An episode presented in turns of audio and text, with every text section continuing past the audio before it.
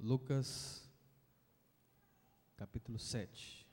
Lucas 7, nós vamos ler, irmãos, do verso 11 ao verso 17. Diz assim a palavra de Deus: Em dia subsequente, dirigia-se Jesus a uma cidade chamada Naim. Iam com ele os seus discípulos e numerosa multidão. Como se aproximasse da porta da cidade, eis que saía o enterro do filho único de uma viúva. E grande multidão da cidade ia com ela. Vendo tal viúva, o Senhor se compadeceu dela e lhe disse: Não chores. Chegando-se, tocou o esquife e, parando os que conduziam, disse: Jovem, eu te mando, levanta-te. Sentou-se que estivera morto e passou a falar, e Jesus o restituiu à sua mãe. Todos ficaram possuídos de grande temor e glorificavam a Deus, dizendo: Grande profeta se levantou entre nós e Deus visitou o seu povo. Esta notícia a respeito dele divulgou-se por toda a Judéia e por toda a circunvizinhança. Amém. Amém, irmãos? De fato, irmãos, quando nós pensamos no milagre da ressurreição, nós ficamos abismados.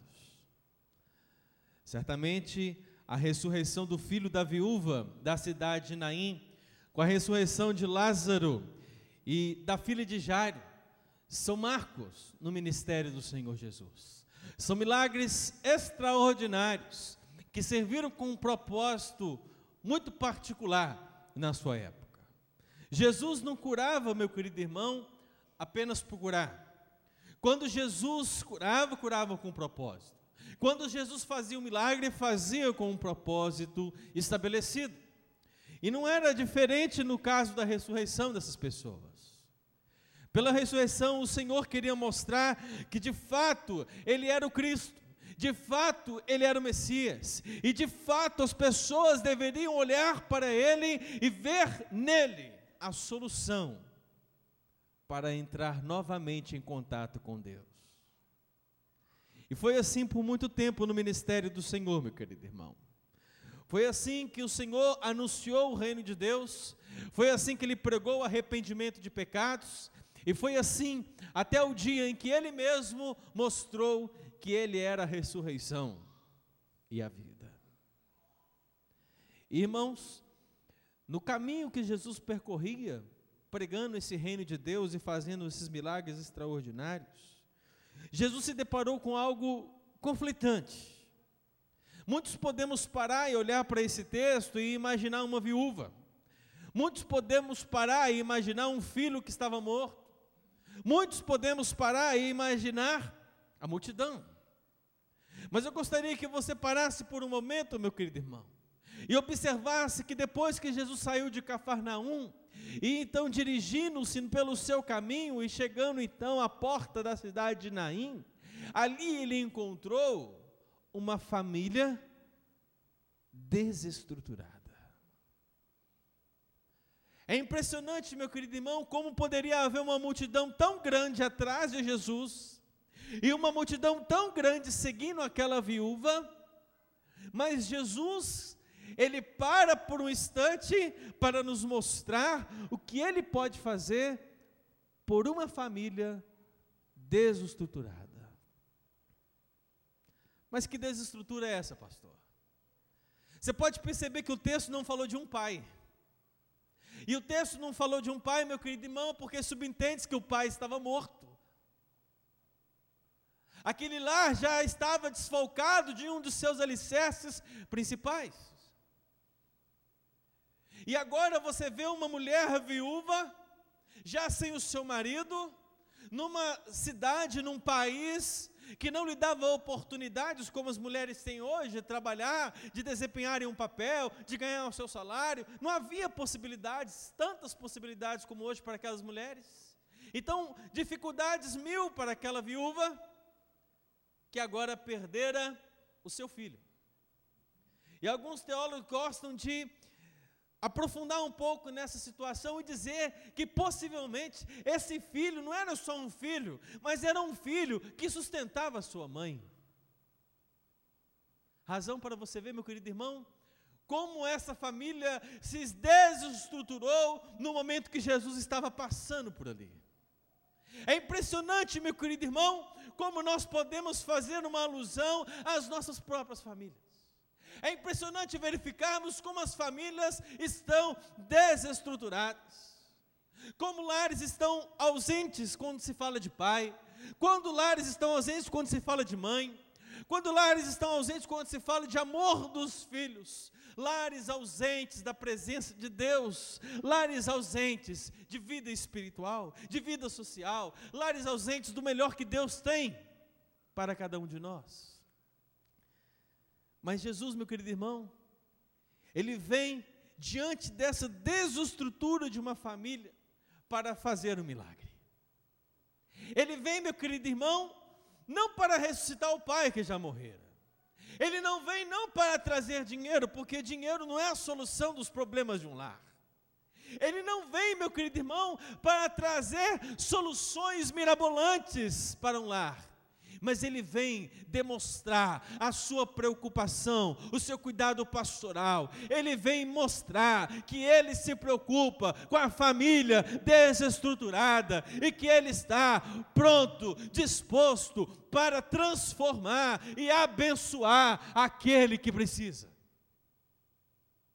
Note, meu querido irmão, que a mulher, a viúva, nem sabia que Jesus passara por ali. Note, meu querido irmão, que Jesus, ao ver, se preocupou. As circunstâncias que nós precisamos pedir, meu querido irmão. As circunstâncias que nós vamos colocar diante de Deus.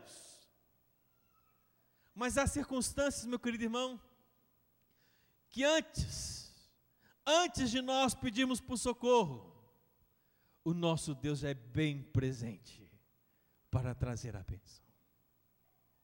É isso que o Salmo 46 diz: que Deus é socorro bem presente na hora da tribulação.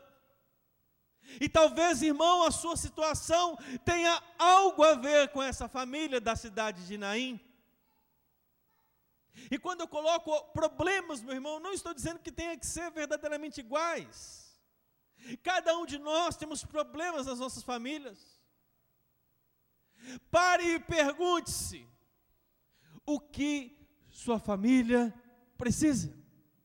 O que no seu lar está desestruturado. Pense. E meu irmão, não importa o que você pense, eu posso lhe dizer que a resposta é uma só: Jesus pode fazer alguma coisa por você. Ele pode e quer fazer. E meu irmão, nós precisamos olhar para esse texto e perceber que existem verdades dessa preocupação de Jesus pela família quando está desestruturada. Quando a família está desestruturada, meu querido irmão, nós percebemos pela leitura que fizemos a partir do verso 12 e no verso 13, que a primeira coisa que o Senhor Jesus faz é contemplar a aflição dessa família. Meus irmãos, às vezes estamos passando circunstâncias difíceis e as pessoas vêm até nós e contentam-se em dar um tapa nas nossas costas, não é verdade? Elas se contentam em dizer Deus te abençoe. Elas se contentam em dizer estarei orando por você. Mas você sabe, meu querido irmão, que aquilo não ultrapassa um nível superficial de relação e aquilo na verdade não lhe ajudou muito. Mas quando nós falamos de Jesus, nós não temos um cuidado superficial. Pelo contrário, dentro das possibilidades, das dificuldades do lar, meu querido irmão, Jesus vem contemplar profundamente a aflição dessa família. Perceba, meu querido irmão, que Jesus ele viu o centro do problema. Ele olhou para uma multidão e percebeu que ali estava acontecendo o enterro. Você já olhou para uma grande multidão? Há tantas coisas para serem observadas, não é verdade? Eu mesmo posso olhar para os irmãos e não olhar para ninguém. Posso ver todos e não ver ninguém. Mas, meu querido irmão, se eu resolver olhar para um dos irmãos, eu posso ver. E Jesus, meu querido irmão, ele vê o centro do problema. Ele foca-se no problema, ele foca-se naquele que precisa dele, ele foca-se naquele que está angustiado, ele foca-se naquele que está aflito, ele sabe onde está a necessidade. E meu irmão, Jesus vai até a pessoa necessitada. Ele viu que o enterro estava saindo, meu querido irmão. Ele viu que alguém morrera. Ele sabia do filho da viúva que morrera. Ele conhecia a aflição, ele sabia o centro do problema, ele sabe os nossos problemas, ele conhece os nossos problemas, irmão. Ele contempla cada uma das aflições da família. Você pode perceber, meu querido irmão, que Jesus não simplesmente viu o centro do problema, o seu enterro saía, mas a palavra do Senhor também mostra que Jesus, ele se compadece, meu querido irmão, de quem há esperança. A palavra do Senhor diz que ele olhou para o enterro do filho único de uma viúva. Mas para aquele que morreu, não há mais esperança, meu irmão. Para aquele que morreu, não há mais obra. Para aquele que morreu, não há mais solução. Então, Jesus, meu querido irmão, conhecendo o centro do problema da família ali daquela viúva, a palavra do Senhor diz que ele vendo-a, que ele olhou para ela, ele viu a viúva, ele se compadeceu da única pessoa daquela família que estava sofrendo, sozinha, angustiada, aflita, ele olhou para ela. Ele olha para você, meu querido irmão. Ele sabe o que você tem passado, meu querido irmão.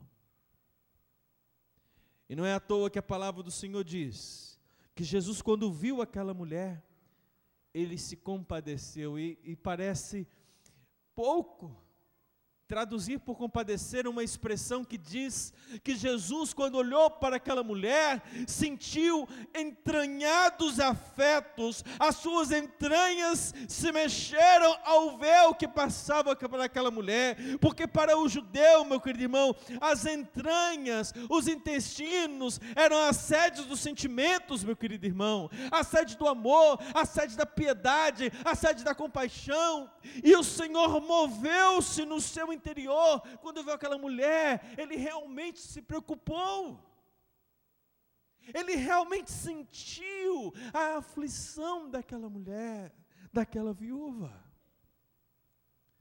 Jesus, meu querido irmão, ele contempla a aflição da família, meu querido. Ele sabe o que você tem passado, ele sabe o centro do problema, ele tem preocupação com quem tem a, a, esperança ainda, quem está vivo, quem pode mudar, quem pode ser transformado, quem pode ser convertido, quem pode ser curado. Ele tem, ele faz, ele é Jesus. Ele é o seu Deus? Ele é o meu Deus. O que dizer para alguém que perdera o seu filho, que estava agora sozinha, abandonada, numa sociedade que não lhe dava muito apoio. Será que se eu chegasse para essa mulher com um livro de teologia sistemática e apresentasse para ela, essa mulher seria teria paz no seu coração? Será que um tapa um abraço nas costas seria suficiente. Por mais que você pense, meu querido irmão, em métodos, quando nós falamos da compaixão de Jesus, quando nós falamos de Jesus contemplando o problema de um lar desestruturado, nós estamos falando de um Jesus que ele não somente vê, ele não somente sabe, mas ele também faz. Sabe o que, que Deus faz? quando há desestrutura, irmão. Sabe o que, que Deus faz quando Ele percebe, te contempla e vê sua aflição? A palavra do Senhor diz: Vendo-a, o Senhor se compadeceu dela e Ele disse: Não chores. Não chores. Meu irmão, quando Jesus contempla a aflição da família, ele conforta. E ele conforta por sua palavra. Ele conforta com as palavras de sua própria boca. O não chores de Jesus é consolo. É consolo. Fala para o irmão que está ao seu lado, não chores.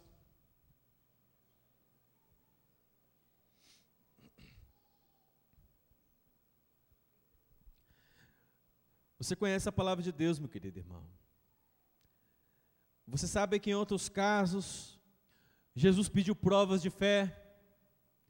Jesus pediu que pessoas fizessem, tomassem atitudes específicas para receber uma bênção. Mas aqui a palavra do Mestre, a palavra do pastor, é uma só. Não chores. Não chores. Jesus ele contempla a aflição da família. Está passando alguma situação complicada, meu querido irmão? Sua família tem ido e passado dificuldades? A palavra do Senhor diz para você essa noite: Eu contemplo a sua aflição, eu sei o centro do problema, eu me compadeço de ti, e eu me conforto, eu te conforto pela minha palavra. Amém, irmão? Mas não para por aí.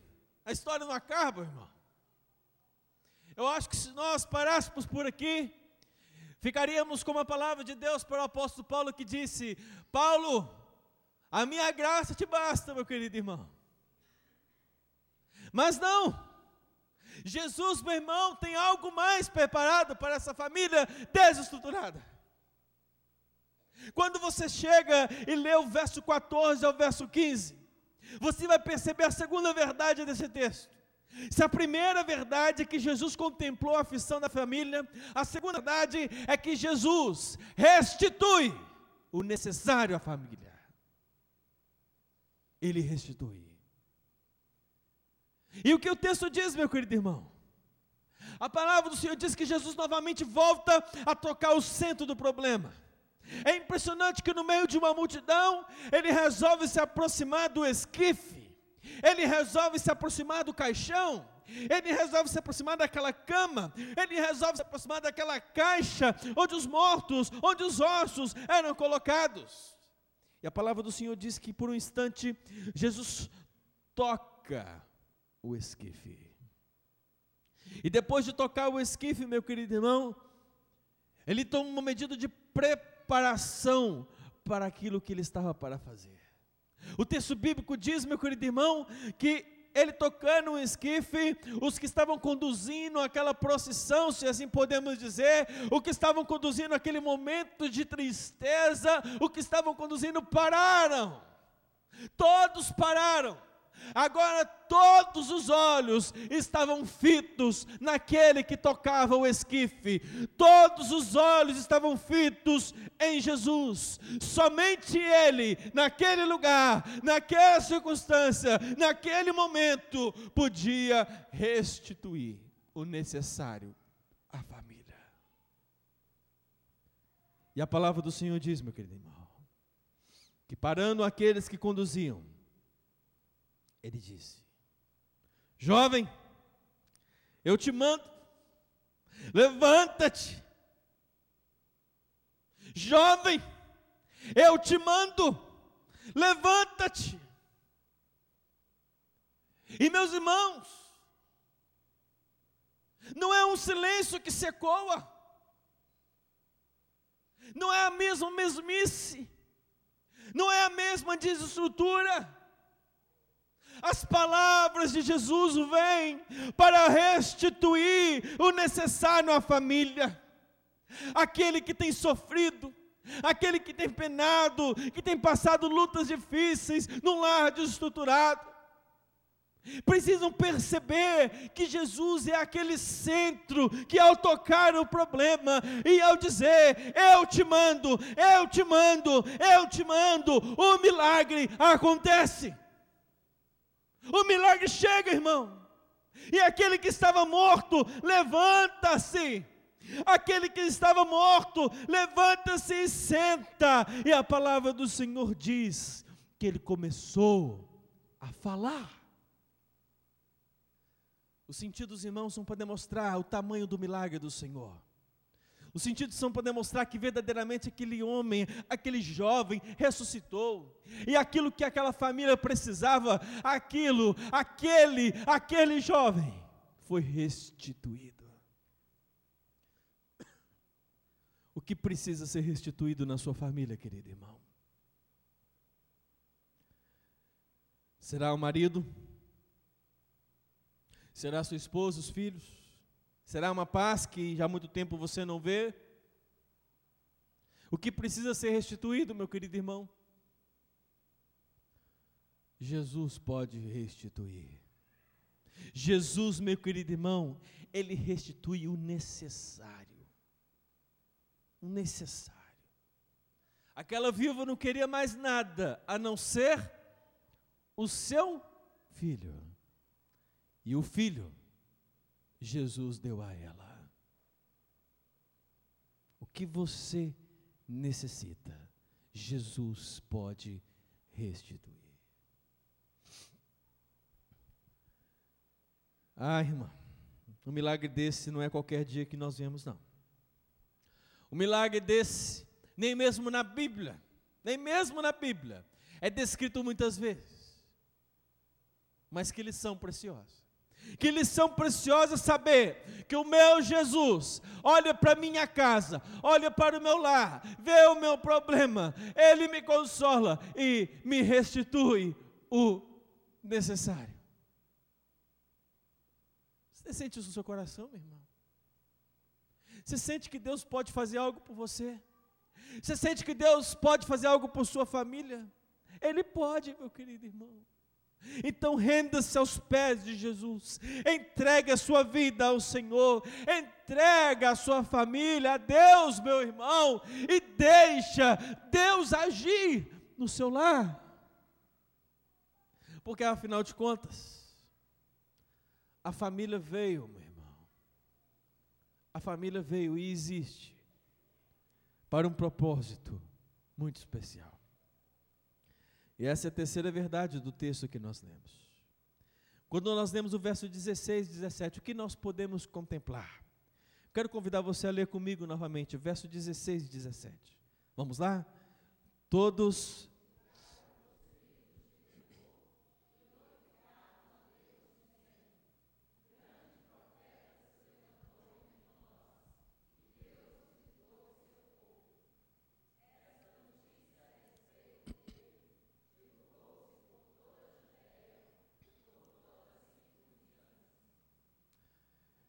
Se a primeira verdade, meu querido irmão, é que Jesus contempla a aflição da família, e se a segunda verdade é que ele restitui o necessário à família, depois de restituído, depois de restituído, o que pode acontecer com o lar desfacelado? Depois que Jesus abençoou uma casa, meu querido irmão, que estava acabada, o que acontece com essa família? Essa família é entristecida? Não. Essa família, ela voltará, meu querido irmão, a mesma coisa? Não. Essa família deixará de seguir a Jesus? Não. Quando Jesus restitui, quando Jesus faz um milagre na casa, no lar, na família, no marido, na esposa, no filho, quando Ele faz, meu querido irmão, a palavra de Deus nos mostra que o natural, que o consequente é que Jesus seja glorificado por meio da família. Afinal de contas, é para isso que nós existimos. Nós existimos para glorificar a Deus. Nós existimos para manifestar a glória de Deus. E meu irmão, quando Deus restitui alguém, quando restitui algo na sua casa, dá glória a Deus, meu querido irmão. Exalta o Senhor, louva a Deus, bendiga a Deus, glorifica, porque a sua família tem que exaltar o Deus a quem você serve. Tem que exaltar. A palavra do Senhor diz, meu irmão, que todos ficaram possuídos de temor, todos ficaram com medos, todos ficaram horrorizados no bom sentido do termo, todos ficaram com fobia, todos ficaram amedrontados com o tamanho do milagre que acontecera naquele lar. Todos olharam para a viúva e seu filho e diziam: Olha, Deus realmente fez alguma coisa, e a palavra de Deus diz que todos, todos, todos glorificaram a Deus naquele dia. Todos, irmão. Quando Deus fizer uma obra na sua casa, meu irmão, todos vão glorificar a Deus. A palavra do Senhor diz que no meio daquela multidão, alguns começaram a levantar e dizer: Grande profeta, grande profeta se levantou no meio de nós. É interessante, né? É interessante. Quando as coisas acontecem na nossa casa, irmão, quando os milagres são uma verdade na nossa casa, na verdade, quando Jesus ele está agindo no nosso meio, na nossa família, as pessoas não têm mais o que dizer a não ser que um grande profeta, um grande homem, um Deus vivo e verdadeiro, se manifesta neste lugar, se manifesta nessa casa. Na verdade, Deus visitou aquela família, Deus visitou aquela irmã, aquele irmão, aquele filho, e se Ele visitou, Ele também pode me visitar. Se ele visitou, irmão, a viúva da cidade de Naim, ele também pode te visitar. E o que nos resta? O verso 17. Esta notícia a respeito dele divulgou-se por toda a Judéia e circunvizinhança. Através das maravilhas de Jesus na nossa família, irmão, e dos milagres que Ele faz, essa notícia vai sendo divulgada, divulgada. E quanto mais divulgada a verdade é, mais pessoas buscam, mais pessoas procuram, mais pessoas desejam, mais pessoas querem. Porque o Deus que você serve é um Deus real. É um Deus que fez um milagre na sua casa. Eu tenho certeza, meu querido irmão, que há irmãs e irmãos aqui que já, já puderam contemplar durante a sua vida cristã milagres extraordinários.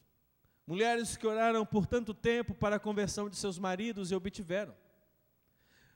Homens que têm buscado por seus filhos e por suas esposas e têm conquistado de Deus as bênçãos, é verdade. Mas a verdade também, irmãos, é que muitos de nós ainda padecemos. A verdade é que muitos de nós ainda sofremos. Muitos de nós ainda não obtivemos, aparentemente, a bênção de Deus na nossa casa. Mas o Senhor nos diz, meu querido irmão, que se está desestruturado, Ele vê, Ele contempla a sua aflição, Ele cuida ele conforta e Ele vai restituir o necessário, meu irmão. Se preocupe com a vontade do Senhor. Se preocupe com aquilo que Jesus considera necessário para voltar para o seu lar, para ser restituída a sua casa. E aquilo que for necessário, Ele vai dar. E quando Ele der, meu querido irmão, quando Ele lhe restituir, não se cale. Glorifique a Deus exalte ao Deus que agiu na sua família. Amém? Será que há alguma aflição na sua família que Jesus precisa contemplar? Será, meu querido irmão, que algo precisa ser restituído em sua casa? Será, meu irmão, que Jesus tem sido glorificado por meio de sua casa? Bom, eu quero convidar você a orar por sua família nesse momento.